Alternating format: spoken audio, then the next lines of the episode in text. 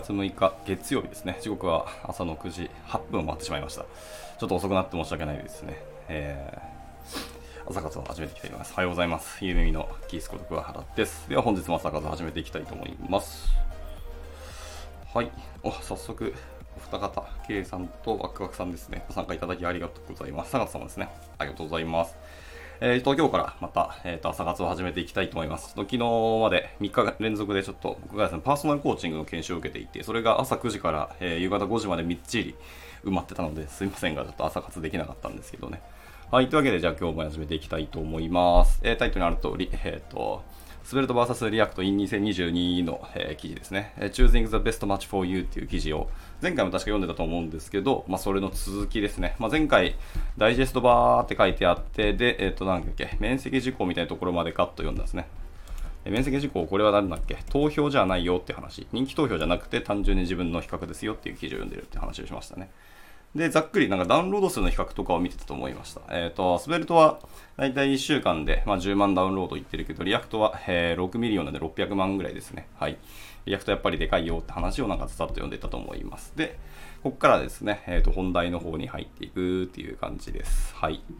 で、えっ、と、全文英語ですので、また、あのつどつど翻訳しながら読んでいくので、まあ、だらだらって読んでいこうと思いますので、はい。たいと思います。えっ、ー、と、各ツールで、まあ、折りたたみ式のナビメニューを作ってみようということで、えー、一旦この筆者の方は、その折りたたみのツール、ナビメニューですね。ナビゲーションのメニューを一旦作ってみようっていう感じです。はい。まあ、折りたたみっていうのはいわゆるなんかアコーディオン的なやつですね。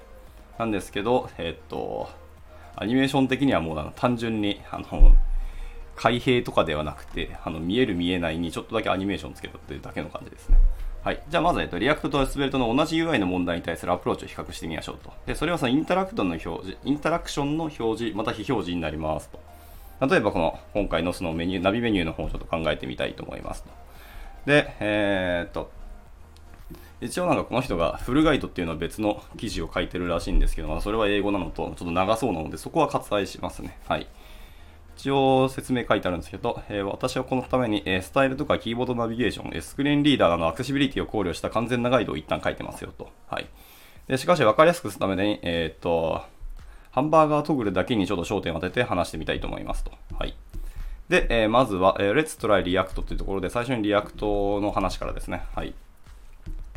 で、えっ、ー、と、TLDR っていうのはですね、はい、Too Long、えー、Don't Read の略だと思いますけど、ところがあるので、えー、そこを読んでいくと、えー、この素晴らしいチュートリアルに、えー、を読む時間がない場合に備えて、このチュートリアルで明らかになることをちょっと簡単にまとめましょうと。はい。えー、 React はプログラマーのために作られました。えー、 React はプログラマーのために作られているので、JavaScript が第一で、えー、関数型プログラミングの原則に支えられていますと。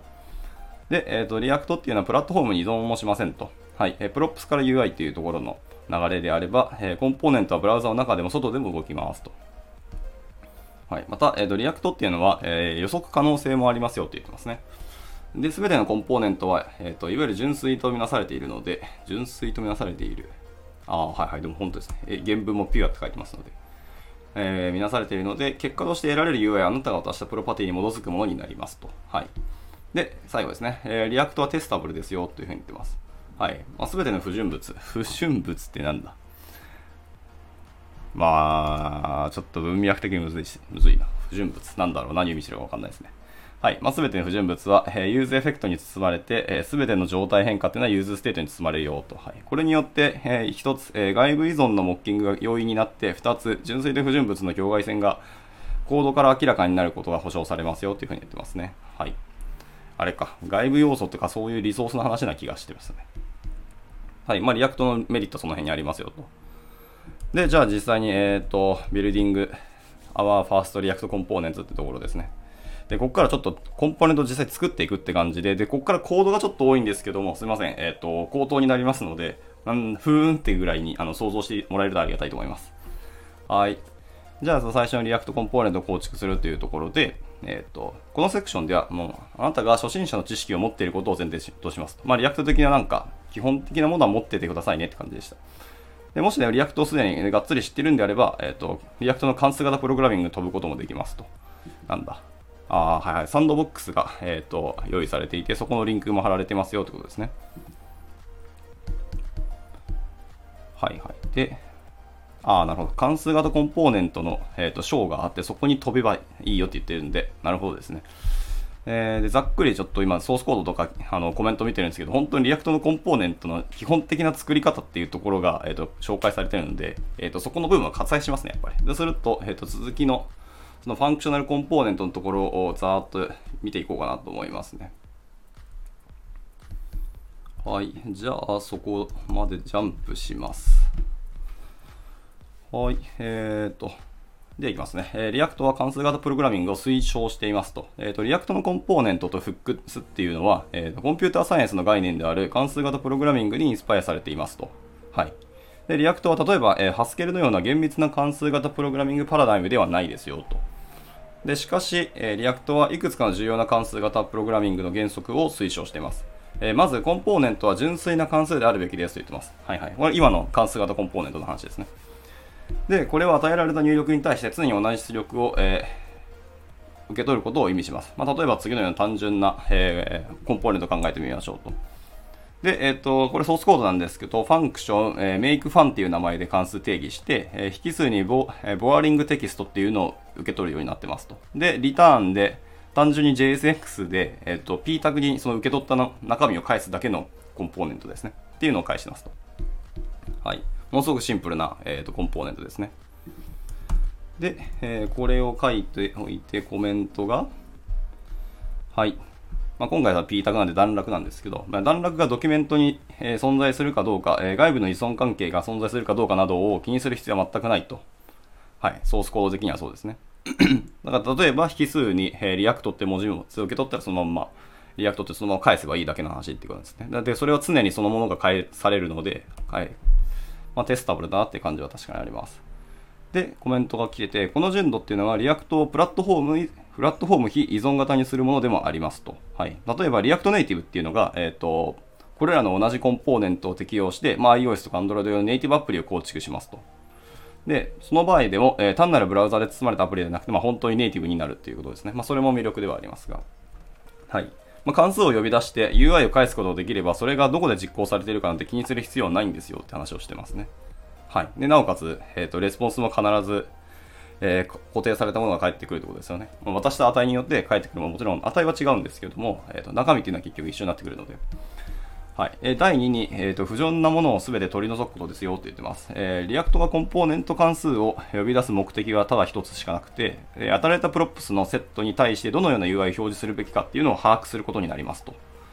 でその目的以外のもの、まあ、例えば API からコンテンツ取得したり、えー、ブラウザのドキュメントをま参照したりとか、えー、プロプログラム的に状態を変更するなどなどっていうのは基本的には不純物もしくは副作用というふうに React は見なしていますと。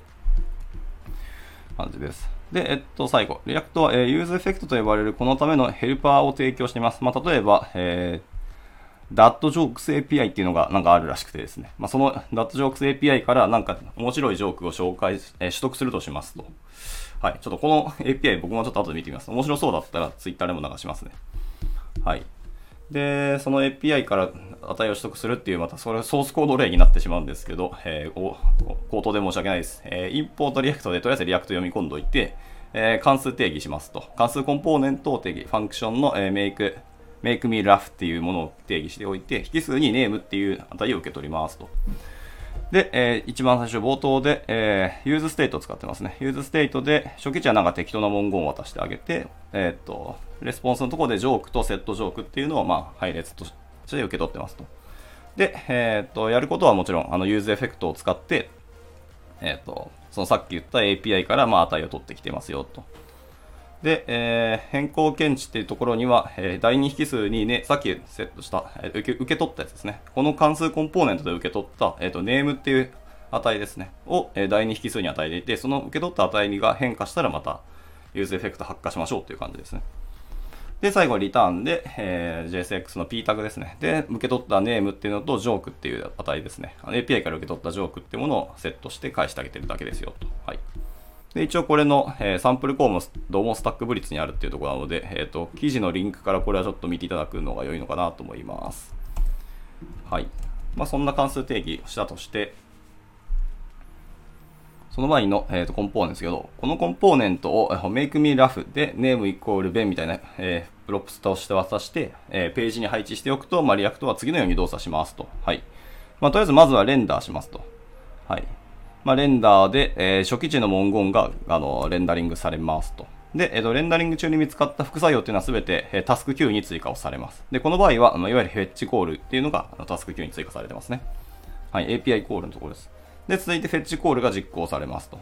で、えっと、 setJoke っていう、えー、 useState のセッター関数が呼び出されて、はい、 React にこのコンポーネントを再レンダリングしろっていうふうにあの命令が発火されるよっていう感じです。で、続いて、えー、先ほどの、えー、API コールから受け取った値、ジョークですね。っていうのは、ジョーク文言が、えっと、セットされていきますと。はい。で、まあまあ、この辺の値は、なんだっけ、これはただのジョークか。はい。じゃあ続いて。で、上記のステップ1っていうのは API を呼び出すっていうことではないことに注意をしてくださいっていう感じですね。今のステップの中、一番最初にレンダリングで、えっと初期値文言がバーッと追加されて、レンダリングされたんですよね。はい。UI を先にレンダリングして API コールを後で予約するっていうものが、えっ、ー、と、React のやっている順番なんですね。はい。いきなり API コールするわけではないところに注意です。で、これにはいくつかの利点があるよって述べていて、えっ、ー、と、最初のレンダリングは常に予測可能になりますっていうのが一つのメリットだと。で、これは複雑な Web アプリケーションを構築する際には不可欠でありますよねって。なぜなら、ユーザーは副作用が実行される前に常に同じ初期コンテンツを目にすることになるからですっていうところですね。うん。で、またこの予測可能性によって、コンポーネントは testable になりますと。で、コンポーネントが最初に何を表示するかを検証するユニットテストを作成して、まあ、 React Testing Library のようなもので、まあ、副作用をモックすることもできます。で、 useEffect は、え、不純物をカプセル化することになるので、 fetch の呼び出し自体もモックにする必要もないですよってことですね。はい。確かにこれはメリットですよね。はい。で、で、で、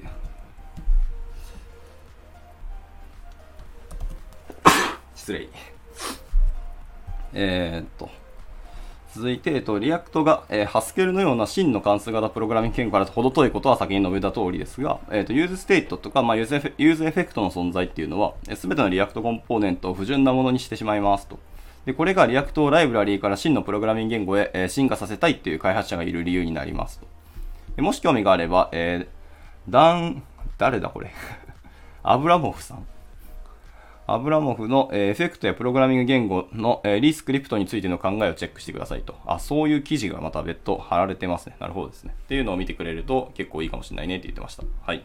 一応今のが React の話でした。では続いて、えー、 Svelte の話ですね。Now let's try スベルトっていうところで、はい。まあ、同じような、全く同じものを作るので、ちょっとソースコード的にはバリバリと活用、えー、割愛していきたいと思いますが、え、 React の方法と、え、方法と理由、まあ、how と、えー、why っていうところを見ていったので、え、今度は Svelte っていうのを見てみましょうと。はい。ここではまずは、えーと、TLDR ですね。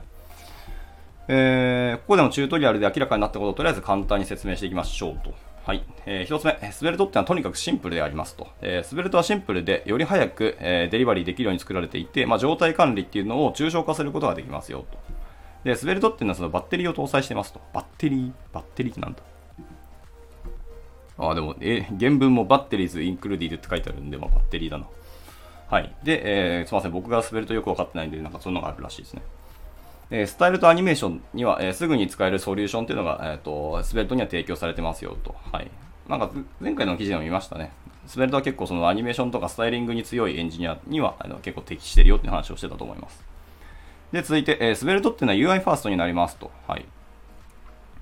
えっ、ー、と、あ例えば、ナビゲーションっていうものをコンポーネントとして定義するとき、まあ、 React は、えっ、と、関数コンポーネントで定義したかもしれないですね。で、JSX で nav っていう、例えば HTML 返すかもしれないですけど、えっ、と、 Svelte は単純に nav っていうコンポーネントで定義をしていくっていう、本当に UI ファーストの形になりますと。はい。で、えー、ラスト。えー、 Svelte っていうのは Web のために作られていますと。はい。で、これらのバッテリーを搭載するために、えー、 Svelte は既存の Web API を採用することを選択しましたと。で、そのため、 Svelte はモバイルやデスクトップのネイティブアプリケーションへの、え、移植性がかなり低くなってますと。まあ、これは、うん、まあ、デメリットっていう人もいるでしょうけどね。はい。しかし、これはシンプルにするための秘密のソースの一部なんですよってことです。とにかく Web のためっていうのに特化してるっていうところですね。はい。まあ、 React は確かに、プラットフォームを超えたいなっていう人たちのためには全然いいと思いますけども。はい。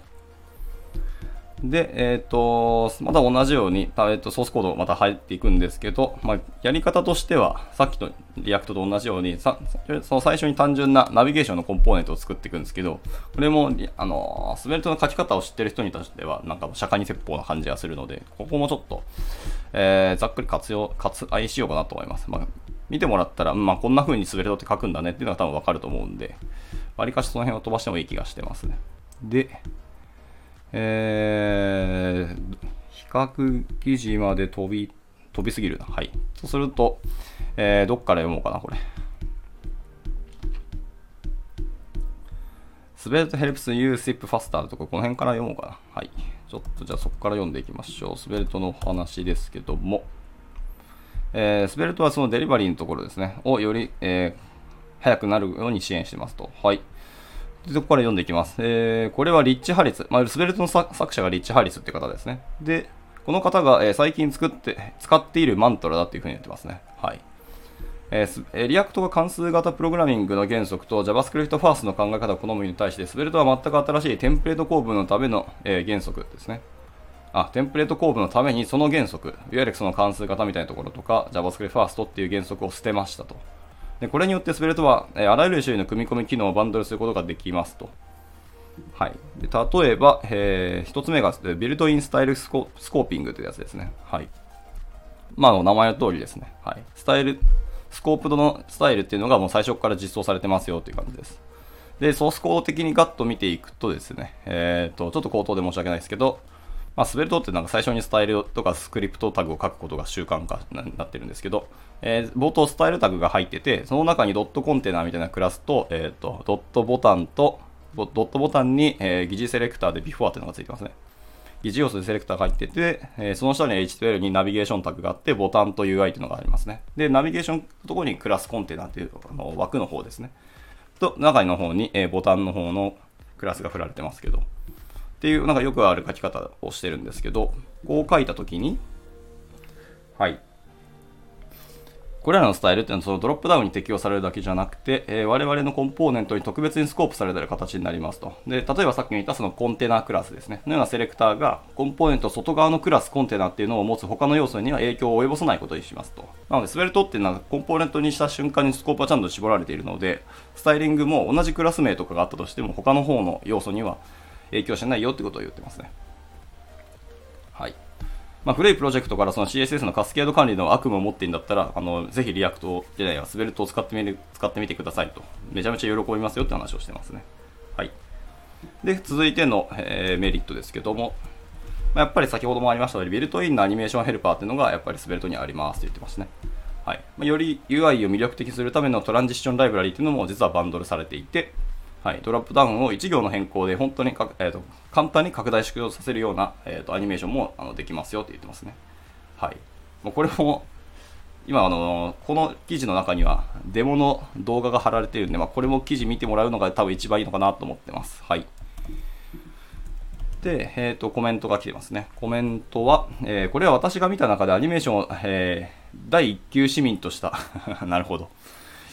原文もそういう英語を使ってますね。はい。第1級市民とした、えー、初めての一般的な UI フレームワークでございますと。でさらに、えー、独自のトランジッションディレクトビを記述して、えー、アプリの他の場所で使用することももちろん可能ですよと。はい。で、まあ、持続時間とか、その他のカスタムパラメータっていうのも受け取って、トランジッションとして適用する CSS を出力するだけでいいんですよと。まあ、詳しくはチュートリアル見てくださいっていう感じですね。はい。まあ、スベルトの公式サイトを見ていただくと、そのチュートリアルがものすごく丁寧に、あの、ステップバイステップで学べるようになってて、かなりキャッチアップはあの早く簡単になってるので、この辺一回本当に手を貸していただいてもいいのかなと思いますね。結構パパパパッと手を動かせるので、本当にリズムよく学べて、なんか結構気持ちよかったですね。はい。では、今のが、えー、スベルトの話だったので、で、ここからですね、えー、ちょっと本題っぽい話がスタートしますけど、はい。で、一旦ちょっと let's stop compare ということですね。立ち止まってちょっと比べてみましょうと。 React と Svelte の比較をじゃあここからちょっとしていきましょうということですが、えー React のセクションではどのように動くかについて、えー、 Svelte のセクションでは何ができるのかについて、あの、基本的にはほとんど時間を費やしてることに気づくでしょうと。はい。これには理由がありますと。両者の指針は、まあ、やっぱり全く異なるからやっぱ違うんですよということでしたね。はい。もうえー、ちょっと大事そうなんで繰り返しますね。 React はどのように動くのか、で、 Svelte は何ができるのかに注目をしているというところですね。で、えー、 React は JavaScript で UI を管理することに、まあ、強い意思を持つライブラリになるので、まあ、UI そのものに対する意見っていうのは実はあんまないんですよと。で、これはもちろんそのデザインによるもので、デザインとは設計の方のデザインってことですね。えー、 React の関数型プログラミングのアプローチっていうのは、そのブラウザやネイティブアプリなどに、えー、デプロイしたい、えー、プログラマーにとって最適な選択となりますと。はい。しかし、スタイルやアニメーションを扱いにあれば、もっと多くの NPM パッケージを、えー、探してもいいんじゃないかなと思いますと言ってますね。で、スベルトは UI そのものに強い、えー、注目を持っているフレームワークであって、まあ、そこに至る JavaScript っていうのは結構隠蔽されてますよと。はい。で、ウェブサイトの構築の必需品が組み込まれていることが多いので、えウェブサイトを高速に、あのー、作ってデリバリーしたいっていうウェブ開発者にはもちろん最適ですよと。で、プログラミングのパラダイムは入り口で確認し、HTML をちょっと書いてくださいってことですね。で、これらのターゲット層っていうのは、えー、重なる部分が多いのでしょうかっていう質問があるんですけども、えー、っと、もちろんそのそれはその通りだよって話で、それぞれのコンポーネントベースの Web 開発アプローチなので、えー、それぞれがか、がコンポーネントベースの、えー、開発アプローチなので、えー、私自身は React と Svelte を気まぐれに切り替えても構わないと実は思ってます。結構強いこと言うな。へえ、気まぐれでもいいんだ。まあ、しかし、その HTML ファーストの Web 開発者と UI にこだわるバックエンドエンジニアの端くれである読者っていうのはどちらか一方に引き寄せられるかもしれないのですと。それもまあそうですよね。バックエンド上がりの人とは多分 React の方が親和性高いんじゃないかなと思ったりはしますね。えー、しかし、えー、私が引いたこれらの線について、まあ、あなたがいくつか疑問を持っているかもしれません。えー、もしかしたら、えーと、彼らの原点が役立つかもしれませんというところで、まあ、原点の、えっ、と、記事のリンクがまたバーッとこう書いてあるんですね。まあ、Twitter のリンクが貼ってありますけど、はい、とか見るといいかもしれないですね。はい。では続いて、えー、と時間が結構迫ってきたんですけど、今日の、えー、開始が僕遅かったんで若干後ろ倒しにします。あの、時間可能な人は全然残っていただいてって感じですね。えー、じゃあ続いて、えー、異なる原点というところですね。はい。でそれぞれのツールの起源について触れておくと、えそれが全体の設計決定に影響を与えたことには間違いありませんよという話をしています。えまず、React ですね。 React はスケールの大きな状態管理を解決するためにまずそもそも作られましたよと。はい。まあ確かにフラックスって概念も作りましたしね。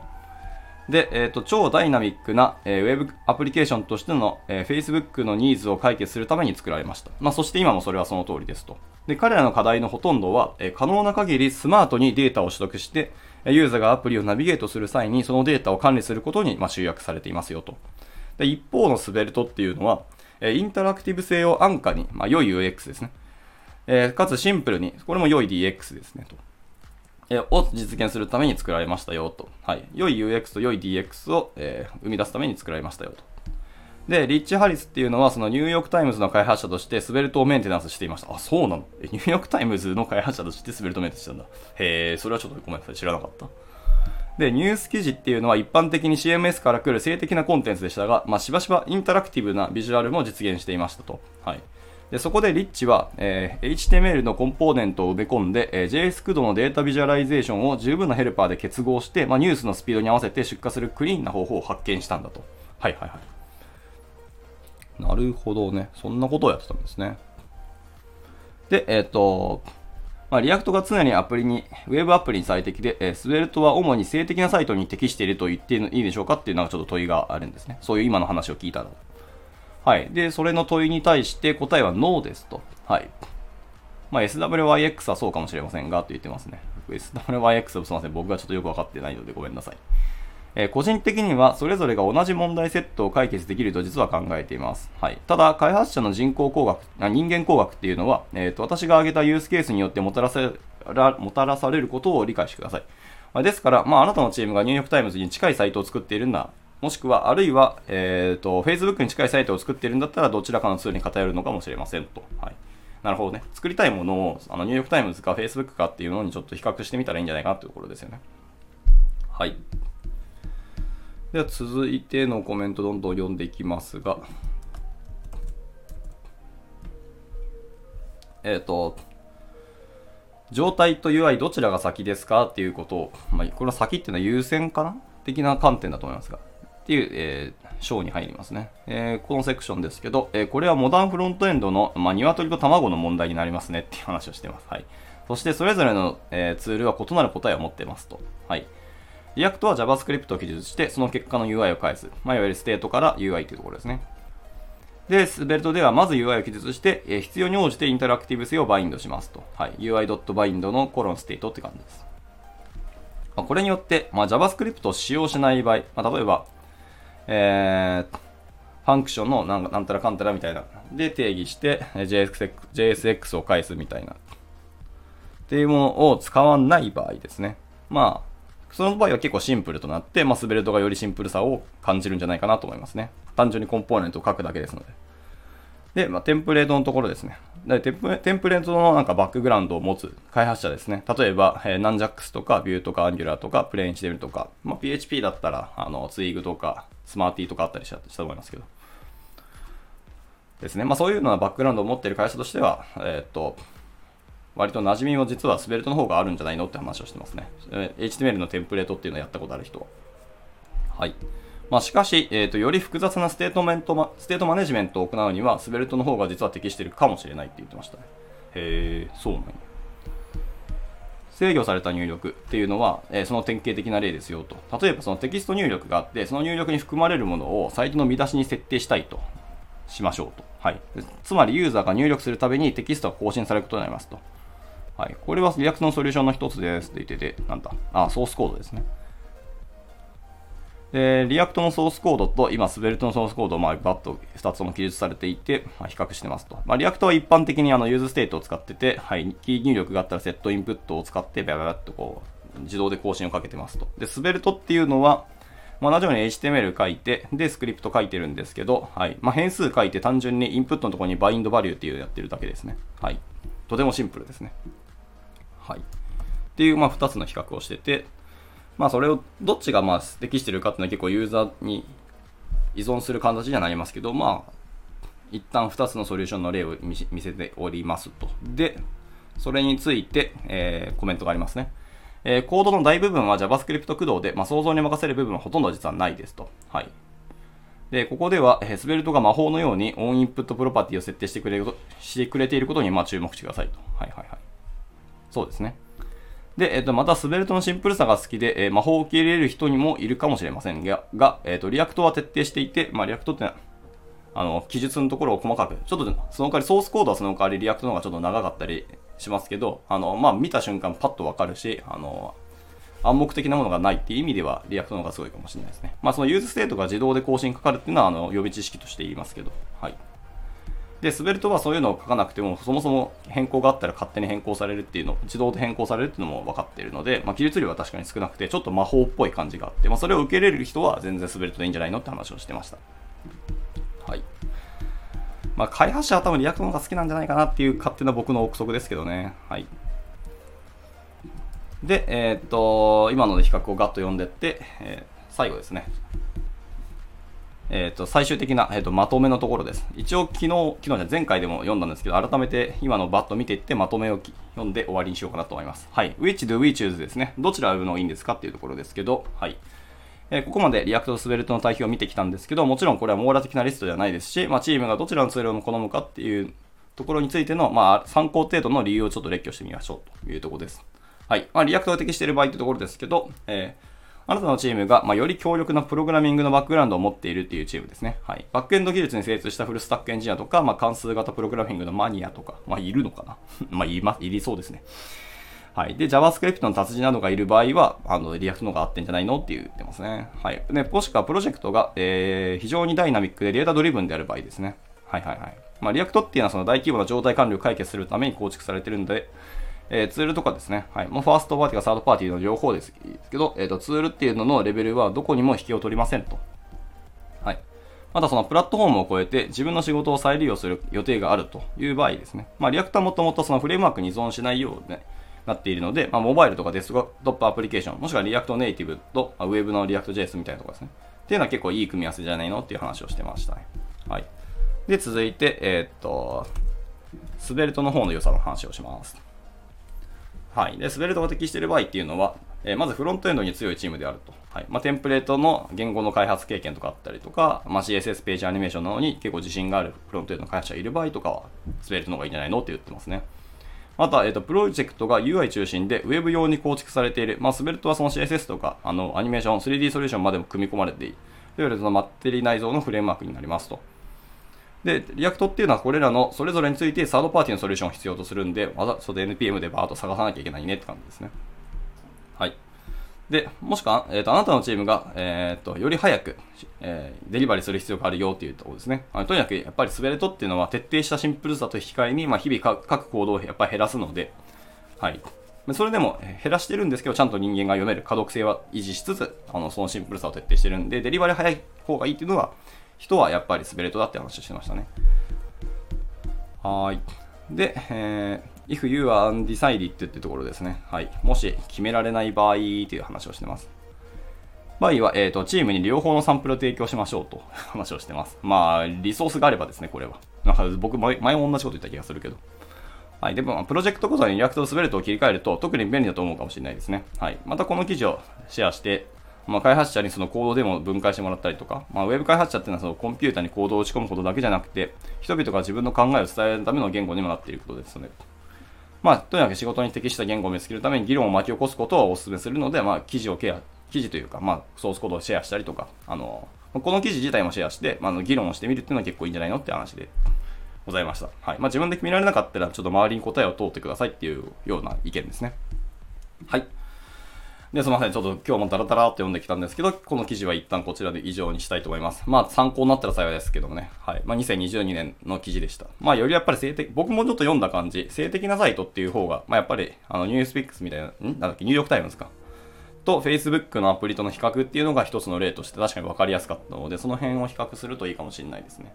とはいえ別に、 Svelte であの Facebook みたいなアプリケーションを作れるばっかっていうと全然作れると思うので、まあ、どっちがいいかっていうのは、好みに分かれる可能性ももちろんありますけど、はい。まあ、結構、僕としては面白い記事だったなと思います。